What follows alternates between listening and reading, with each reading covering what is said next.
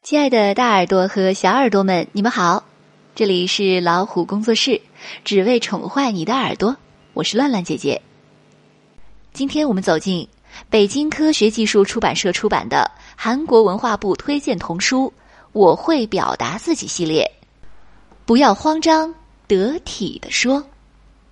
这本书的作者是韩国的李赞圭和全景惠，翻译王峥。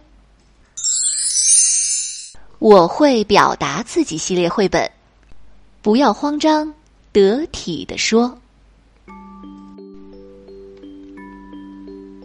今天是说话得体小鸭第一天上幼儿园，他的心啊扑通扑通直跳，好像都快从嗓子眼里跳出来了。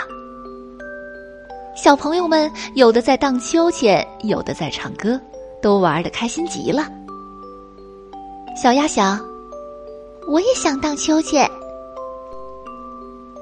在教室里，叮咚叮咚，小兔子正在弹钢琴。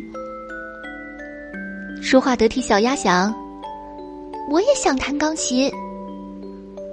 可是他等了很久很久，小兔子呀也没有让出钢琴。这时候该怎么说呢？说话得体小鸭终于鼓起勇气说：“小兔子，我可以弹一下钢琴吗？”“当然可以，不好意思，让你等了这么长时间。”两个小伙伴高高兴兴的一起弹出了钢琴。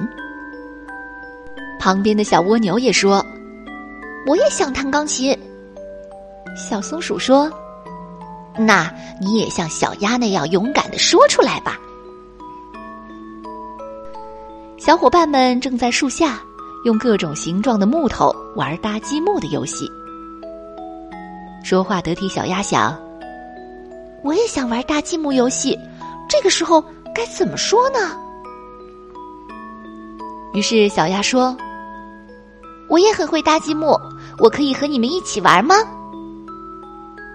小伙伴们笑着回答：“好啊，我们一起搭一座大房子吧。”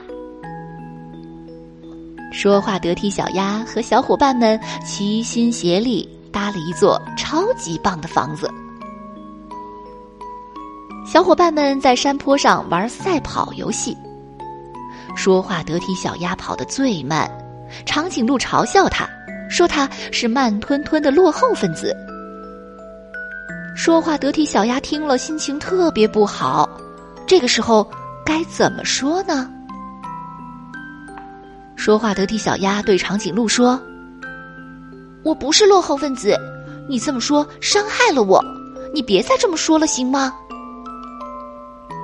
长颈鹿听了，真诚的向小鸭道歉：“对不起，对不起。”长颈鹿牵起了说话得体小鸭的手，小伙伴们又开心的玩起了赛跑游戏。小象正在专心致志的堆沙堡。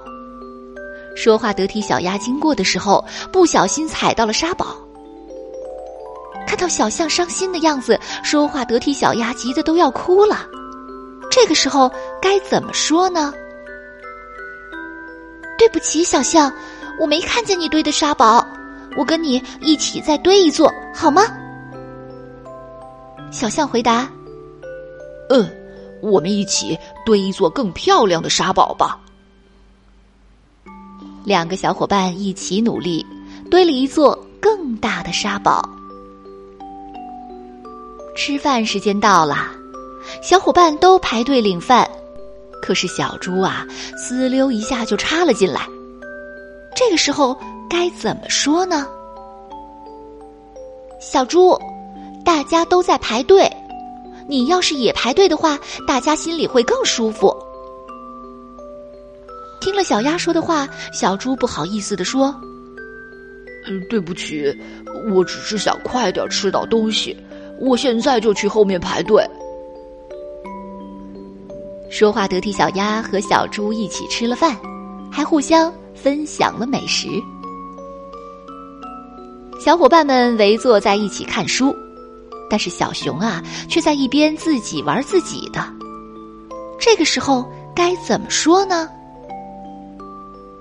说话得体小鸭没有大声的喊小熊过来，而是安静的走过去对他说：“小熊，走，我们一起去看书吧，和大家一起玩更有意思。”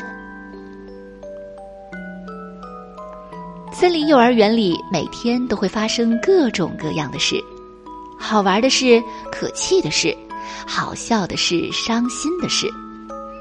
每一次有事发生的时候，说话得体小鸭都会想：这个时候该怎么说呢？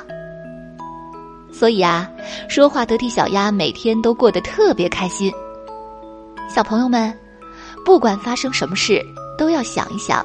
怎样得体的说出自己的想法？另外，还要认真的聆听小伙伴们的想法哦。说话得体小鸭的故事就讲完了。在遭到朋友嘲笑时，想和朋友一起玩的时候，朋友不按顺序排队时，该怎么和朋友说呢？孩子们呀，常常茫然不知所措。